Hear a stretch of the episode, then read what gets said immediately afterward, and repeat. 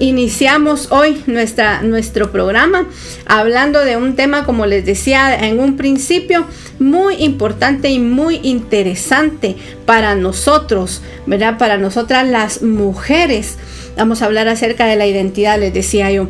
Entonces, em, vamos a, a, empezar leyendo, un, leyendo la palabra en Filipenses 3:20. Filipenses 3:20 nos dice, mas nuestra ciudadanía está en los cielos, de donde también esperamos al Salvador, al Señor Jesucristo.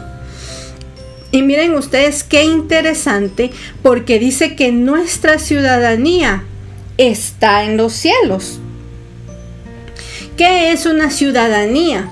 La ciudadanía es un documento, ¿verdad? Que a nosotros nos extienden y nos hace y nos respalda de dónde nosotros somos o a qué país pertenecemos, ¿verdad? Nosotros sabemos que nacemos en un país y que pertenecemos a un lugar. Pero cuando nos dan esa, esa ciudadanía, por ejemplo aquí en Guatemala, cuando ya nos hacemos mayores de edad, a los 18 años, a nosotros antes nos entregaban un documento que se llama cédula de vecindad. Ahora es un documento eh, que le, llaman DPI, documento personal no me acuerdo cuál es la otra, la otra, mm, la I, pero de identificación personal, es un DPI que a uno le dan y que lo, le hace a uno constar que uno es de un país determinado. Pero fíjense que en, en Filipenses nos está diciendo la palabra que la ciudadanía, nuestra ciudadanía, está en los cielos y que de los cielos, dice, de donde también esperamos al Salvador, al Señor Jesucristo.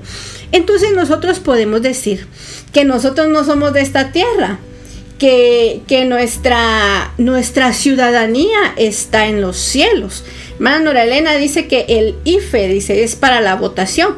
Pues eh, probablemente también este sea su documento de identificación, ¿verdad? Que ahí está cuál es nuestro nombre, nuestro apellido y nos asignan un número que ya nos hace constar entre los ciudadanos de un país.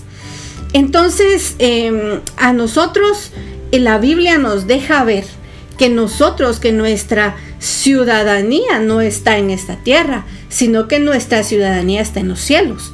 Pero para eso nosotros tenemos que creérnosla, ¿verdad? Que esa ciudadanía está en los cielos. Entonces nosotros tenemos una identidad en Cristo. Nosotros tenemos una identidad que a nosotros se nos dio desde el principio. Pero saben una cosa, mis hermanos, y que es bastante interesante, es que el enemigo ha querido robarnos esa identidad que Dios ya nos dio desde el principio. Y ese ha sido uno ha sido una de las de las tareas que tiene el enemigo, robarnos esa identidad. Él no quiere que nosotros sepamos quiénes somos. Porque cuando nosotros perdemos esa identidad, es fácil para Él manipularnos. Es fácil que nosotros lo escuchemos y nos dejemos llevar por otras situaciones y, y vayamos perdiendo lo que nosotros somos. Vamos a ver ahorita en un momentito qué es la identidad. Entonces les decía que Satanás ha querido nuestro enemigo porque cuando nosotros venimos a Jesús automáticamente nos volvemos enemigos de Él. Él se vuelve nuestro enemigo, ¿verdad? Porque estamos en un equipo. Entonces para Él es fácil manipularnos y hacer que perdamos esa ciudadanía que Dios ya nos dio desde el principio. Entonces, nosotros tenemos que estar seguras como mujeres quiénes somos.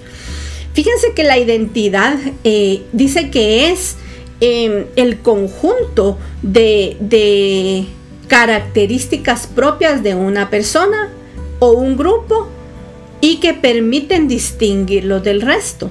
Entonces, yo como persona individual tengo muchas características que me hacen ser diferente de los demás. Eh, también se puede referir a una persona, a un grupo de personas, que este, este grupo puede tener un conjunto de características, ya sea por su entorno, que, que, los pueden hacer únicos y que los pueden diferenciar de otro grupo. Entonces, ese conjunto de características que tiene cada persona le permite diferenciarse de otras personas. Dice que es la identidad lo que moldea a las personas es lo que determina cuáles son sus gustos, lo que determina cuáles son sus mm, necesidades, sus prioridades y sus acciones.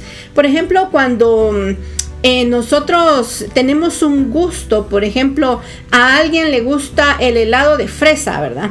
Entonces, esa es una característica. A mí personalmente me gusta el helado de pistacho.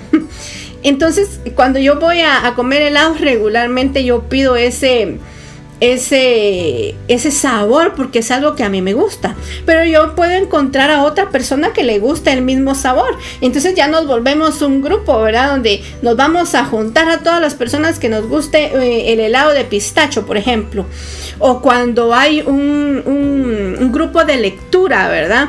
Eh, a, todas las personas les gusta determinado autor de un libro. Entonces todos se van a reunir a leer un libro de determinado autor porque les gusta. Entonces todas esas series de características definen a una persona o a un grupo de personas y eso nos hace a nosotros tener identidad. O sea, la identidad es la que nos moldea. Entonces, em, Ahí, ahí, podemos nosotros saber que este, este conjunto de características es lo que me hace a mí única y me haces ser una persona diferente de los demás. Eh, la identidad dice que también hace referencia a la información o datos que identifiquen o distinguen oficialmente a una persona de otro. Esa identidad se llama personal. Y era lo que, lo que les estaba diciendo en un principio. Todos tenemos un nombre y un apellido, ¿verdad? El nombre es general, pero cuando me dan un apellido a mí me hace pertenecer a un grupo de personas que llevamos los mismos apellidos. Por ejemplo, mis hermanos y yo, ¿verdad? Llevamos los dos apellidos de nuestros padres y esto ya me hace a mí pertenecer a ese grupo de personas. Entonces, eso me identifica a mí como una persona y cuando mis papás van y a sentar la partida de nacimiento, como se le dice acá en Guatemala, ellos ya, me están diferenciando de otros niños eh, oficialmente, ¿verdad? Entonces a eso también se le llama identidad personal. Yo sé quién soy. A mí no me pueden decir otro nombre porque yo sé qué nombre tengo. A mí no me pueden decir que yo tengo otro apellido. A mí no, nadie me puede decir que yo no soy Barrios, Lucero, mis apellidos, ¿verdad? Porque yo sé quién soy. Entonces eh, la identificación personal es eso, un nombre, un apellido que cada persona recibe. Entonces, de esta manera una persona puede ser diferenciada del resto. Ahora con los avances de la tecnología y todas esas cosas, nosotros podemos saber que dentro de nosotros tenemos... Em, eh, un ADN, se le llama, ¿verdad? Un ADN que, que puede identificar a una persona. Por ejemplo, puedo dar un poco de mi saliva, mi cepillo de dientes, alguien se lo puede llevar, un pelo, ¿verdad? Alguien lo puede llevar y llevarlo a un lugar y establecer a dónde pertenezco o quién soy, que alguien me identifique por medio del ADN. O las huellas digitales, las huellas en mis dedos. Dice que ninguna huella digital se parece a otra ninguno tenemos una huella igual a otra persona. Entonces las huellas pueden identificarme a mí. Entonces eso hace que nosotros tengamos una identidad, que nosotros tengamos una identidad como persona. Y miren, ¿cuál es la importancia de tener identidad? Dice que eh, esta palabra, ¿verdad? Este conjunto de características juega un papel esencial en la vida de cada ser humano porque dice que, que, brinda la sensación de resguardo y de protección ante una sociedad que está en constante cambio.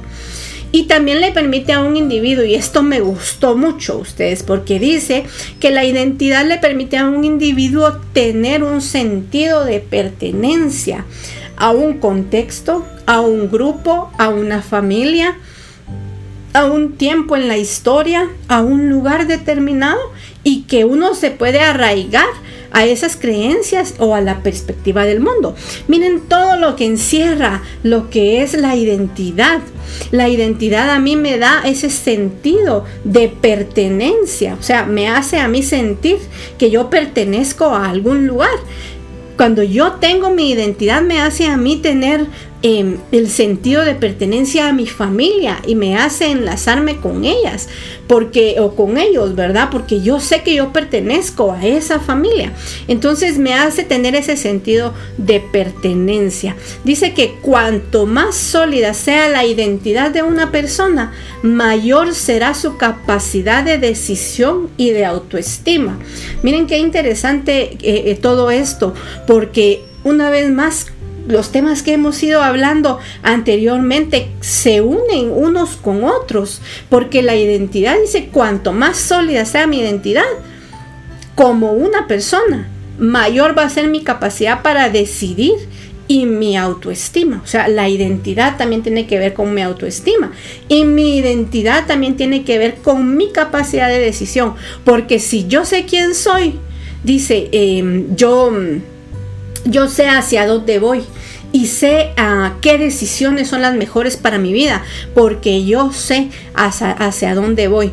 Entonces, con todo esto que, les he hablado, eh, eh, podemos saber, ¿verdad? Que nosotros eh, tenemos una identidad y que somos importantes para Dios, que somos importantes para Él porque Él nos ha dado a nosotros un sentido de vida, Él nos ha dado a nosotros un sentido de pertenencia. Y, el enemigo siempre ha venido a, a, quitarnos esa parte, siempre ha venido a querer robarnos esa parte que Dios ya nos dio, porque Él nos dio una identidad a nosotros, Él nos la dio desde el principio. Desde el principio nos la dio. Y el enemigo ha querido robarnos esa identidad que tenemos en Cristo Jesús. Dice Primera de Pedro 2.10. Vamos a, leer un poco la palabra también. Primera de Pedro 2.10 dice, eh, pues vosotros en otro tiempo eras pueblo, dice pero ahora sois el pueblo de Dios. No habías recibido misericordia, pero ahora habéis recibido misericordia. Miren lo que nos dice aquí la, la, palabra de Dios, ¿verdad? Antes dice, ustedes eran un pueblo, dice. Un pueblo que puede ser cualquier pueblo, ¿verdad? Pero ahora dice, son pueblo de Dios. O sea, que Dios nos ha hecho su pueblo. Y dice, ahora son pueblo de Dios. Antes dice, no habían recibido misericordia, pero ahora la, la han recibido, ¿verdad? Entonces, Dios nos está diciendo en este versículo de Primera de Pedro 2, eh, eh, versículo 10, que nosotros antes tal vez pertenecíamos a un pueblo, ¿verdad? Seguimos, la verdad es que seguimos perteneciendo a esta tierra, seguimos perteneciendo a un pueblo. Yo soy guatemalteca, mis hermanos pueden ser mexicanas, ¿verdad? como las hermanas que, están ahí en, Facebook pueden tener diferentes nacionalidades, pertenecer a diferentes pueblos, pero dice que Dios a nosotros nos ha hecho, Dios a nosotros nos ha hecho pueblo suyo, nos ha dado a nosotros esa identidad de, pertenecer a, su pueblo, dice. Antes nosotros éramos un pueblo cualquiera, pero ahora nosotros somos pueblo de Él. Y, antes nosotros no habíamos recibido su misericordia, pero ahora sí tenemos su misericordia. Entonces, yo no sé si ustedes se alegran, yo me alegro porque Él antes, eh, eh, nosotros no éramos nada, dice la versión del lenguaje sencillo. Antes ustedes no eran nada, dice, pero ahora son el pueblo de Dios. Antes Dios no les tenía compasión, pero ahora los ama mucho, dice. Qué interesante esta versión porque dice antes nosotros no éramos nada. y, ahora dice son el pueblo Dios. No dice son uno de los pueblos de Dios. No dice son el pueblo de Dios. Antes Dios no les tenía compasión. A nosotros no nos tenía compasión Dios. Pero ahora nos ama mucho, ahora los ama mucho, dice esta versión. miren qué, qué interesante esta palabra, porque cuando Él nos llamó su pueblo, Él desde el principio nos, nos dio tantas cosas por, nos dio de su identidad. Dice que nosotros somos creación de Dios. Ahora nosotros tenemos una nueva identidad en Cristo. Y cuando Cristo nos da su identidad, nos da un propósito de vida, nos da fortaleza, nos da un camino maravilloso, dice, el cual no está exento de dificultades y desafíos, porque todos los tenemos todos los días pero sí nos da ese sentido, sí, sí nos da esa, esa fuerza, dice, nos da fortaleza, nos da un propósito, a pesar de que nosotros estemos en un camino lleno de dificultades, porque puede ser que nosotros tengamos dificultades en la vida, eh, no sería vida si no tendríamos dificultades y desafíos los cuales tenemos que atravesar. Pero dice que Él nos ha dado un propósito. Y como les decía en un principio, cuando yo tengo la identidad definida, yo sé hacia dónde voy. Entonces no me va a importar tener un desafío por aquí, un desafío por allá, tener un obstáculo aquí enfrente, eh, allá adelante se me atraviesa algo. No me va a importar y yo lo voy a saltar y yo voy a tener esa capacidad y esa fortaleza de poder derribarlo porque Él me da ese propósito, porque Él me da ese sentido, porque si yo sé hacia dónde voy no va a haber nada que me detenga.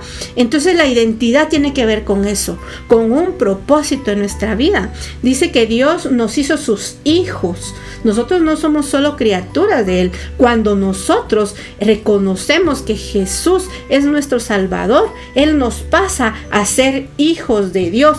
Nos toma y nos adhiere a su familia. Entonces nosotros pasamos a ser hijos de Dios y como somos hijos de Dios pasamos a ser herederos junto con Jesús, coherederos con Cristo, herederos de Dios.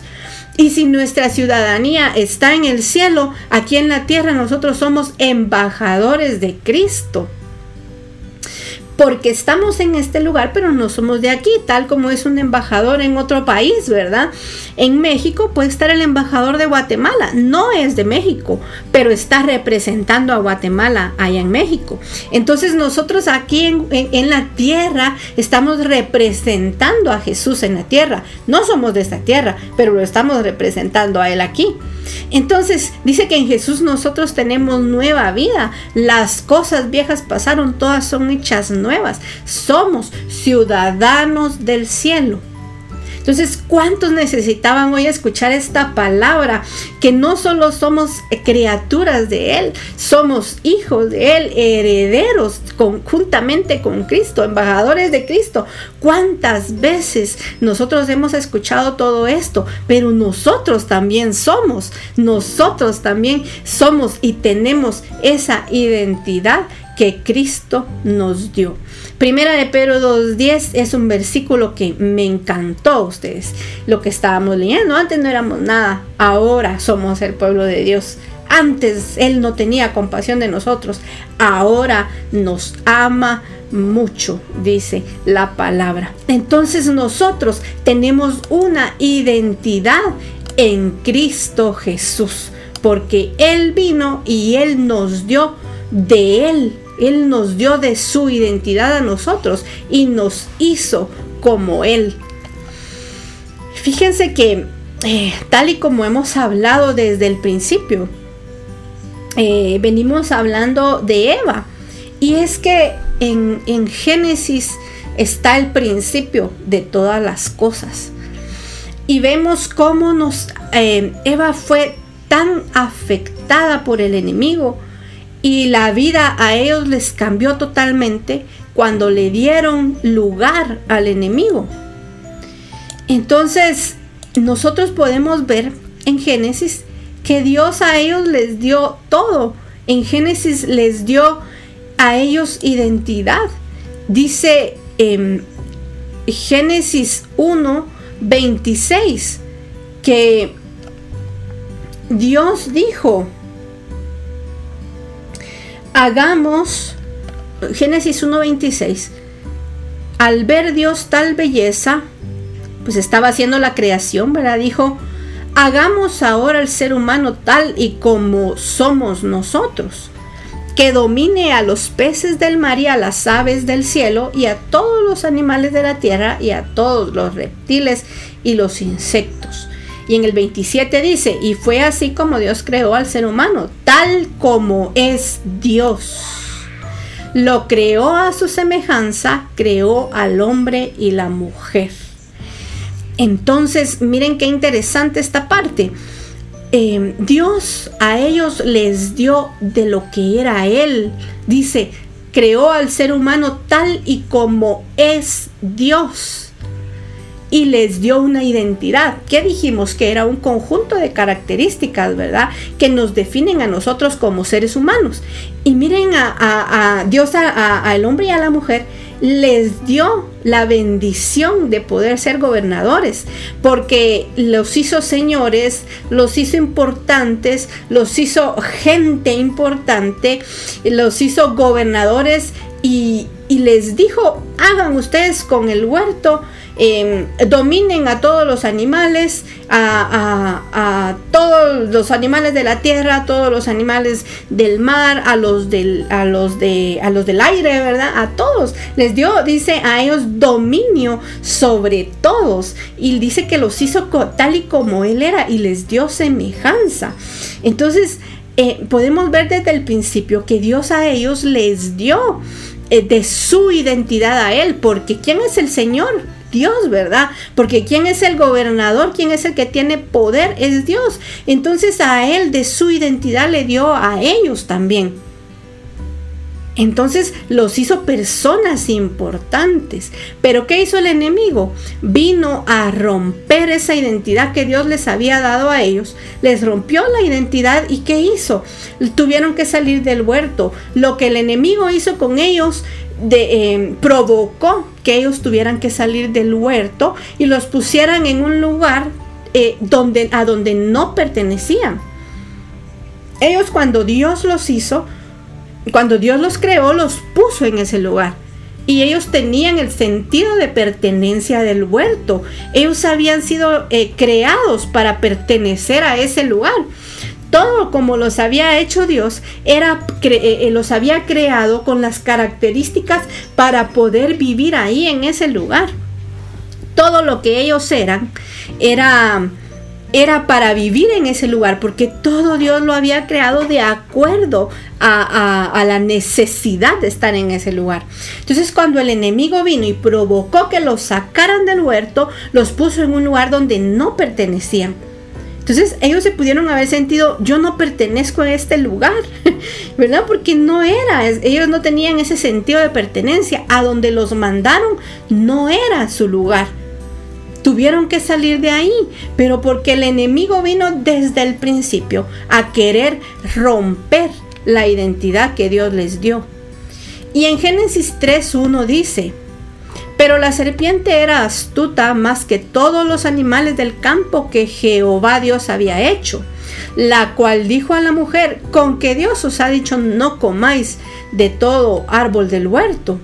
Y la mujer respondió a la serpiente, del fruto de los árboles del huerto podemos comer, pero del fruto del árbol que está en medio del huerto, dijo Dios, no comeréis de él ni le tocaréis para que no muráis. Entonces, esto es algo que nosotros hemos visto a lo largo de nuestro programa, de, nuestra temporada de mujeres extraordinarias. Pero eh, dice que la serpiente vino y, en, el, en el capítulo 3, versículo 4 dice, entonces la serpiente dijo a la mujer, no moriréis sino que sabe Dios que el día que comáis de él serán abiertos vuestros ojos y seréis como Dios sabiendo el bien y el mal. Miren, Ahí la mujer dejó que la serpiente empezara a hablar con ella. ¿Y cuál era el objetivo de la serpiente? ¿Cuál era el objetivo de la serpiente?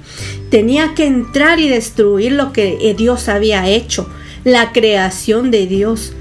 Eh, ¿Qué ganaba ella con, con haber hecho eso con la mujer? o la mujer por qué le puso atención a la serpiente. Empezó a hablar con quien no debía y empezó a, a mover la identidad de la mujer.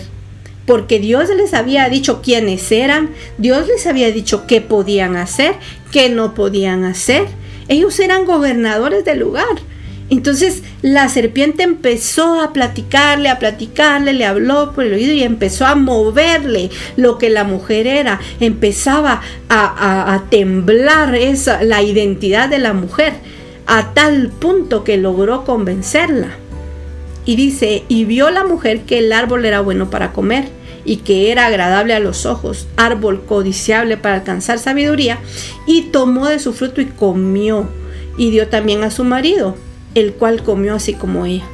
Entonces fueron abiertos los ojos de ambos y conocieron que estaban desnudos. Entonces cosieron hojas de higuera y se hicieron delantales. Miren ustedes qué interesante, porque todo lo que provocó que el enemigo viniera, hablara con ellos y les destruyera totalmente su identidad de gobernadores, su identidad de hijos. Dios los había creado. Él era como un padre para ellos. Él venía a hablar con ellos todos los días. Ellos podían preguntar preguntarle, ellos, él era su padre.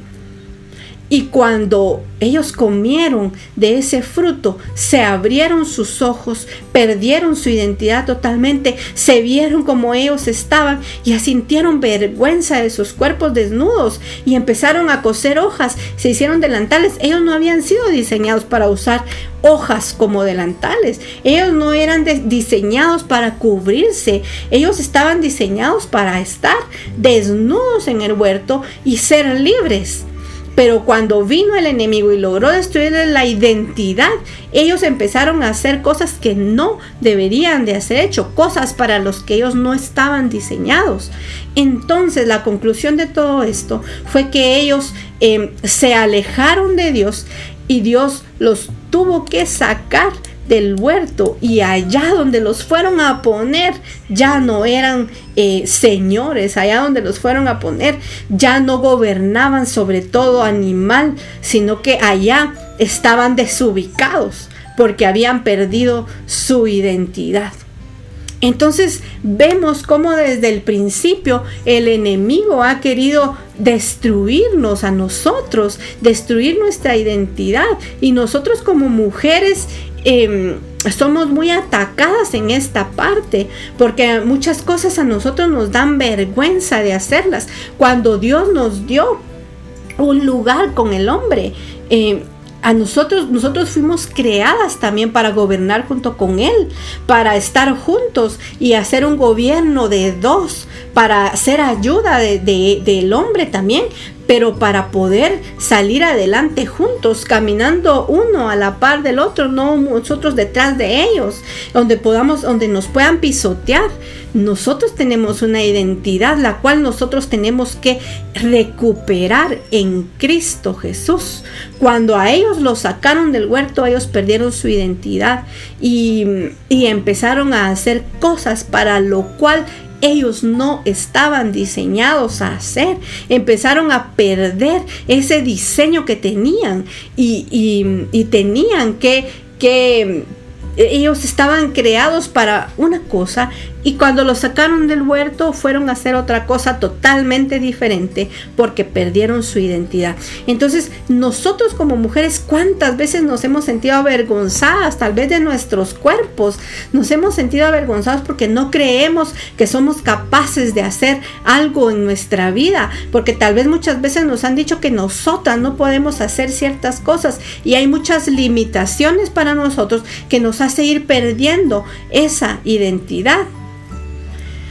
Entonces, desde el principio Satanás vino a eso, a robarnos la identidad que Dios ya nos había dado. Y ese es el, uno de los objetivos del enemigo, ¿verdad?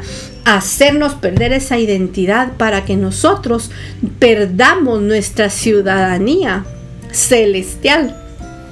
Entonces, nosotros tenemos que recuperar eh, nuestra identidad. Y ahorita vamos a ver cómo, cómo podemos ir recuperando todo eso que, como mujeres hemos perdido. Dice que, que, cuando vino Cristo, ¿verdad? Él vino a, a recuperar todo lo que se había perdido. Y una de las cosas que nosotras habíamos perdido era esa identidad. Hombre y mujer, pero nosotros nos estamos enfocando a las mujeres el día de hoy.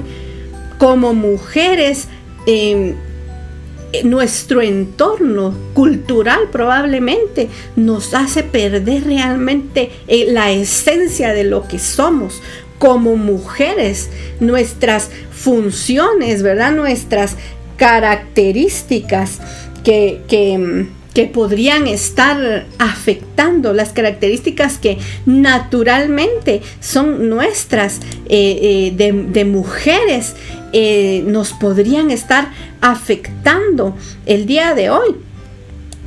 Entonces, em, desde el principio, el enemigo ha querido que nosotros perdamos esa, esa, esencia, lo que nosotros tenemos dentro, porque para Él sería muy fácil em, destruirnos a nosotros como mujeres, como creación, si nosotros le damos un espacio a Él. Eh, pero como Jesús vino a, rescatarnos y Jesús vino a recuperar todo lo que se había perdido, también Él está recuperando esa identidad para nosotras como mujeres. Y en la Biblia hay una mujer, la historia de una mujer que Jesús sanó y que es pequeño. La verdad es que, que en la Biblia es pequeña la historia de esta mujer, pero tiene un, una gran enseñanza. Y esta historia la podemos encontrar en Lucas 13. Lucas 13, capítulo 13, versículo 10. Y tiene una gran enseñanza, mis hermanos. Dice, enseñaba Jesús en una sinagoga en el día de reposo. Y allí había una mujer que desde hacía 18 años tenía espíritu de enfermedad y andaba encorvada y en ninguna manera se podía enderezar. Miren qué interesante esta parte. Dice que cuando Jesús estaba enseñando en una sinagoga, eh, era, era, un día de reposo, ¿verdad? Eh, una mujer dice que estaba ahí, entre los, entre los que estaban escuchando, y dice que hacía 18 años tenía espíritu de enfermedad. Y esa enfermedad que tenía la hacía que anduviera encorvada. Y dice que de ninguna manera se podía enderezar. Entonces, se pueden imaginar ustedes, podemos pensar un poco eh, en esta hora, ¿verdad? ¿Cómo es eh, andar encorvado todo el tiempo? Yo no sé si ustedes han tenido oportunidad de ver en la calle y eso tal vez se puede observar en personas mayores, en ya, en ya viejitos o viejitas, ¿verdad? Que, en esta parte de aquí atrás se les empieza a formar una, una, una curva, ¿verdad? Se empiezan a encorvar y uno normalmente le llama una joroba, ¿verdad? Pero es una enfermedad que, es, que, que puede afectar. Y, y, yo pienso que que es más en viejitos porque por la columna eh, hay algún tipo de deformación. Pero esta mujer no dice que la tenía, pero sí nos hace, eh, nos, nos hace la observación que hacía 18 años tenía un espíritu de enfermedad y todos sus 18 años, ¿verdad? Probablemente ella empezó a encorvarse desde eh, así poquito y se fue con los años haciendo más grave, ¿verdad? y dice que de ninguna manera se podía enderezar. Entonces me llama mucho la atención ver cómo esta mujer, al irse encorvando y hacerse como, como metiéndose como en un capuito, ella perdió el, su identidad. Ella perdió lo que realmente era. Porque, ¿qué diferencia a un hombre de una mujer, verdad? nuestros cuerpos. nos diferencian de, de, los hombres, ¿verdad? Eh, eh, todo, todo, en todo sentido, ¿verdad? Cuando, cuando vamos en la calle uno no, nota realmente quién es un hombre y quién es una mujer, no solo por la vestimenta, sino que hay muchos rasgos en el cuerpo de una mujer que nos hace ser diferentes.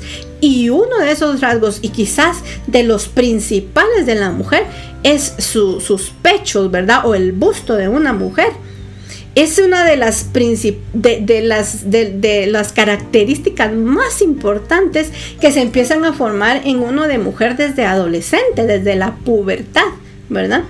Y es nuestros pechos.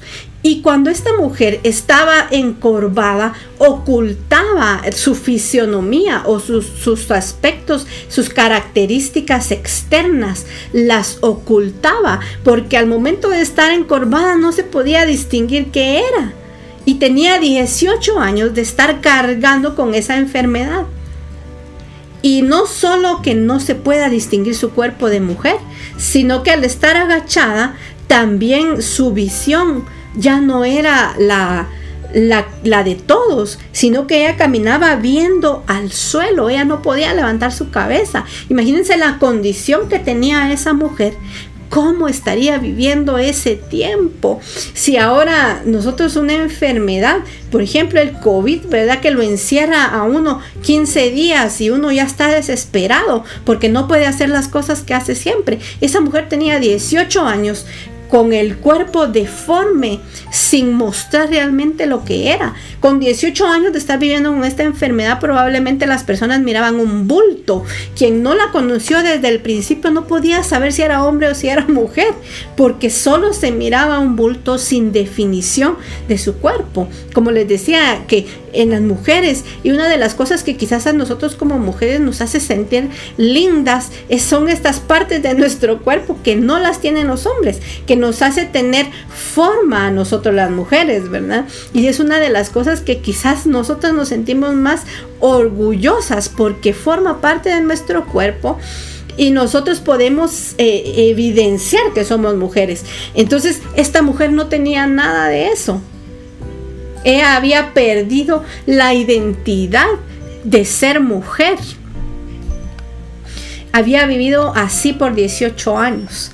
Y si, seguimos leyendo en, Lucas 13, versículo 12, dice que cuando Jesús la vio, la llamó y le dijo, mujer, eres libre de tu enfermedad. Me llama mucho la atención porque Jesús cuando la llamó desde el principio la llamó mujer. Y eso a ella la hizo sentir que podía recuperar su esencia de ser mujer. Tal vez muchos no la reconocían ya como mujer porque había perdido su identidad. Pero Jesús vino y lo primero que hace fue llamarla. Primero la vio, primero se fijó en ella y después la llamó. Y cuando estuvo cerca de él, él le llamó mujer haciéndola libre de todo lo que a ella quizás estaba en su mente, haciéndola libre de esa enfermedad que la mantenía agachada y que no dejaba levantar su vista hacia Jesús y que no dejaba que ella pudiera recuperar la visión hacia el frente. Ella caminaba viendo para el suelo, estaba siendo humillada, quizás ni siquiera sabía hacia dónde iba, cuántas veces se pudo chocar con cualquier cosa esa mujer, porque no miraba su camino, porque todo el tiempo vivía agachada y no podía ver lo que estaba enfrente. Pero Jesús cuando vino y la llamó, la llamó mujer. Eh, haciéndola recuperar realmente lo que ella era. Y dice que le puso las manos, puso sus manos sobre ella y ella se enderezó luego y glorificaba a Dios por lo que Dios estaba haciendo en su vida. Miren qué interesante todas estas cosas que Jesús vino a hacer, que Jesús hizo por nosotros. Él vino a restaurar la identidad que esa mujer había perdido porque se le había quitado un espíritu de enfermedad que ella tenía desde hacía muchos años. Entonces Jesús vino a restaurar lo que ella era. Le empezó a hablar y le habló como mujer. Y ella empezó a escuchar quizás lo que hacía muchos años, mucho tiempo no escuchaba, que ella era una mujer entonces él empezó a restaurarla desde ese momento. Puso sus manos sobre ella, ella se enderezó, ella glorificaba a Dios. ¿Quién la iba a curar? ¿Quién la iba a sanar? ¿Quién iba a quitar esa enfermedad, ese espíritu de enfermedad sobre ella?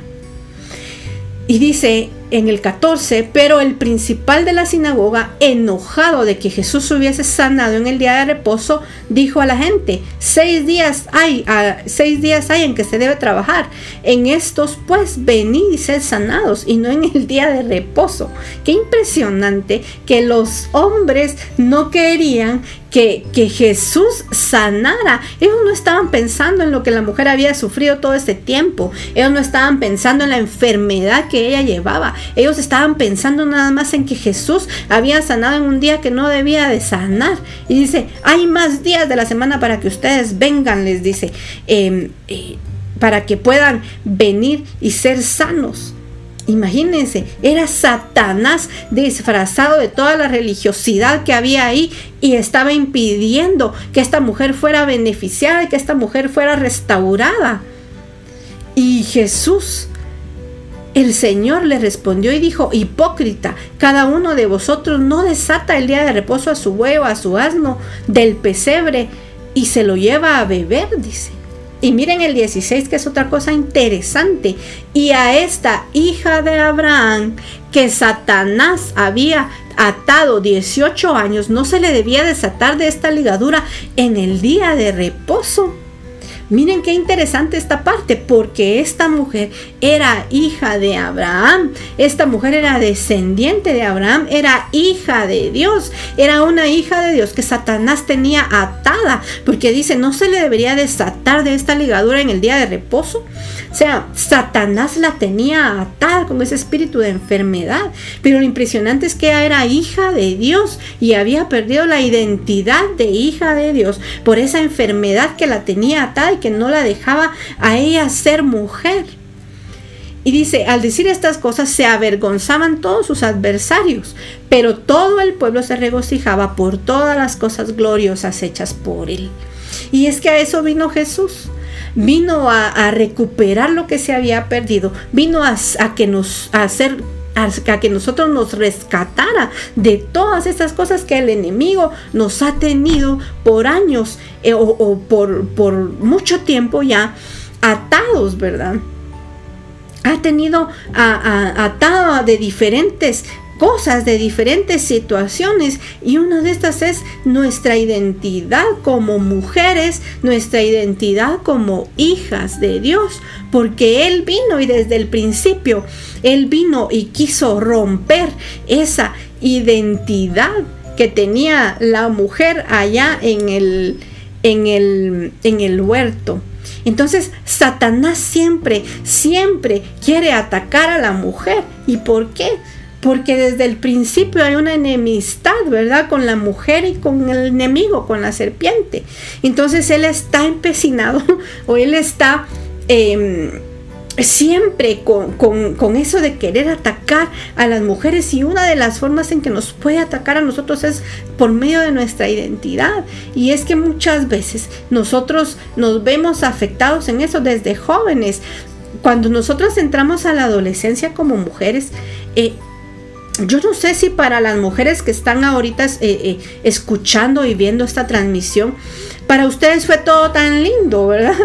Eh, antes, bueno, ahora digo yo, para nosotros tener nuestro cuerpo a nosotros nos llena de satisfacción y es una alegría definirnos como mujeres. Pero antes, cuando nosotros empezamos a tener esos cambios en nuestra adolescencia, no era así.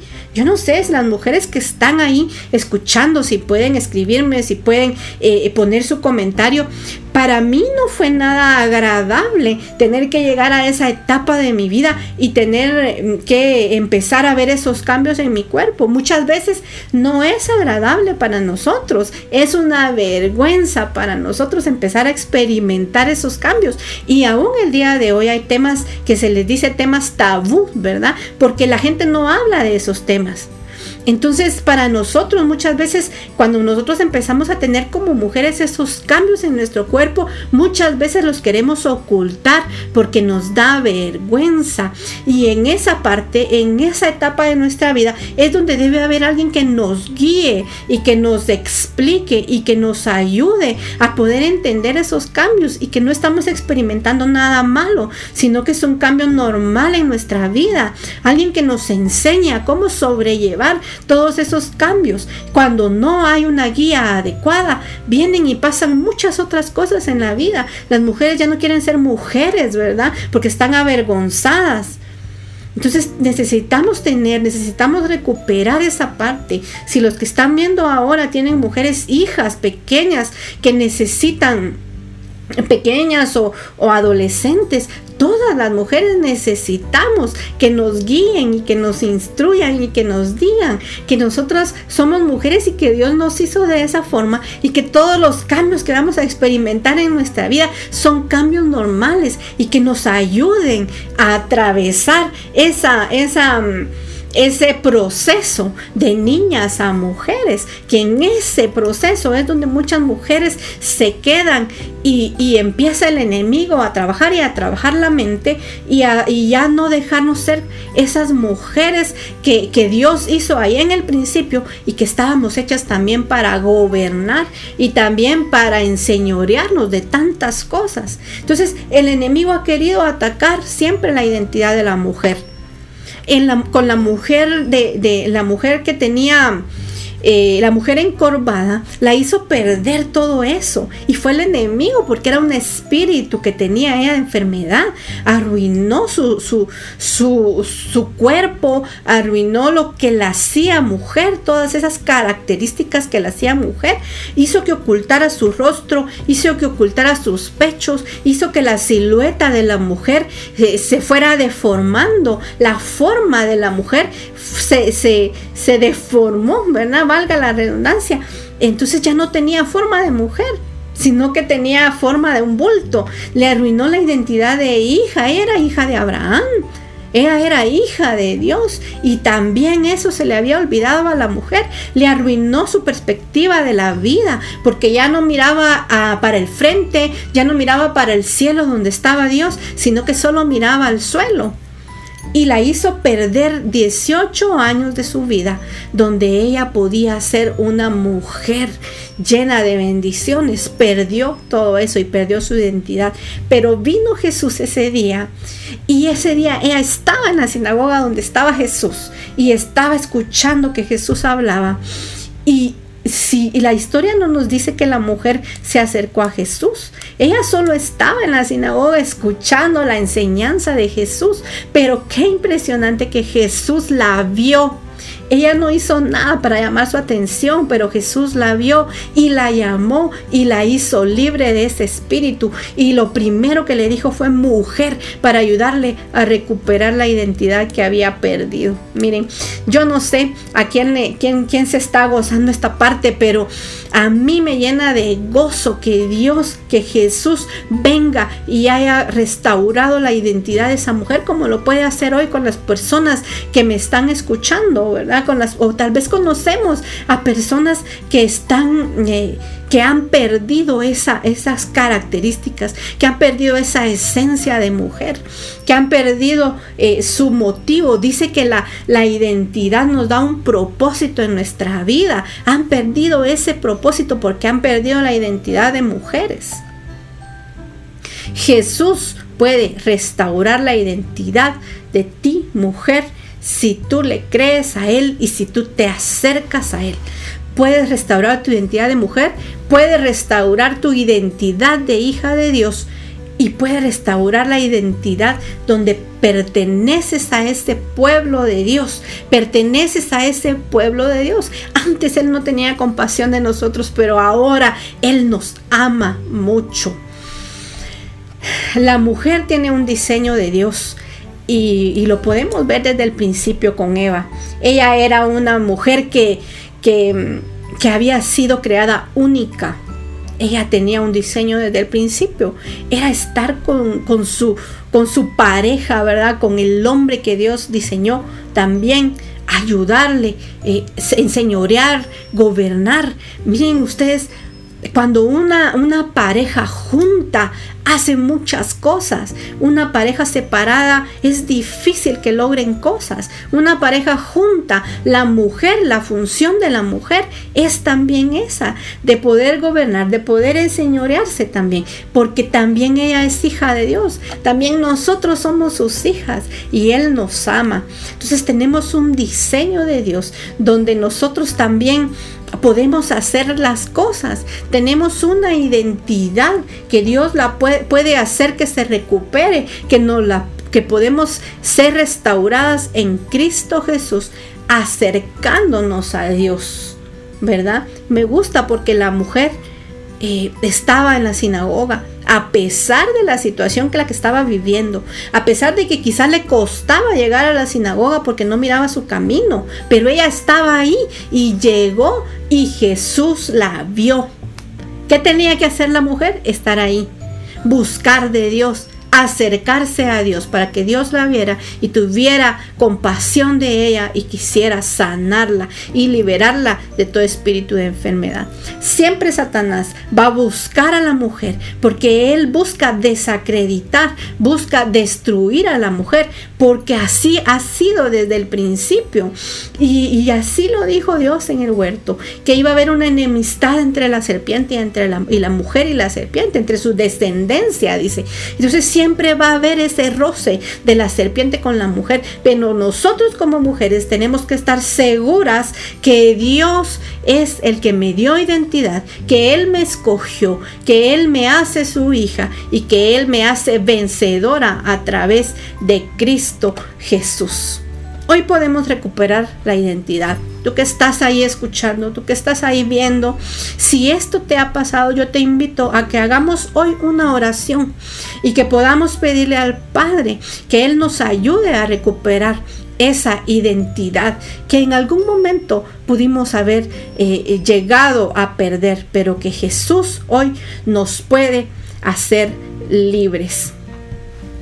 Padre, te damos gracias por la oportunidad que nos das de poder hoy hablar tu palabra, de poder llegar a esas mujeres, Señor, que el día de hoy probablemente han perdido su identidad, han perdido la esencia de ser mujeres, mujeres que tal vez no saben que, que eso las define, personas que se han sentido indefinidas, Señor, porque se han sentido confundidos confundidas, Padre, hoy gracias te damos porque nos das la oportunidad de hablar esta palabra y de poder entender que solo tú, Señor, nos haces libres, que solo tú nos puedes hacer libres de todo espíritu que quiera venir a distorsionar esa identidad de mujeres. Hoy nosotros ponemos delante de ti, Señor, nuestra vida para que tú nos ayudes, que tú nos ayudes a formarnos como mujeres, que tú nos permitas recuperar esa identidad de cada una de esas personas, de cada una de esas mujeres que hasta el día de hoy han perdido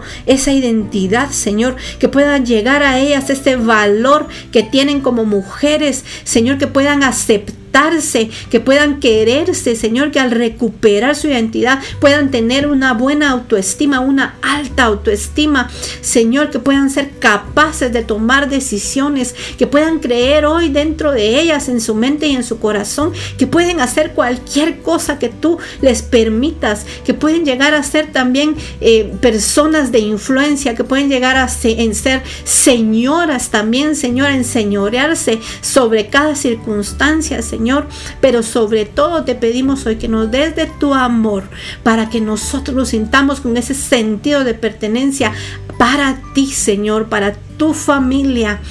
Gracias, Padre, por este tiempo.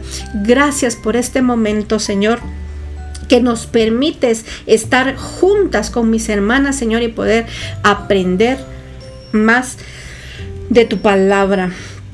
En tus manos estamos, Señor, ponemos todo todo en tus manos. En el nombre de Jesús. Amén.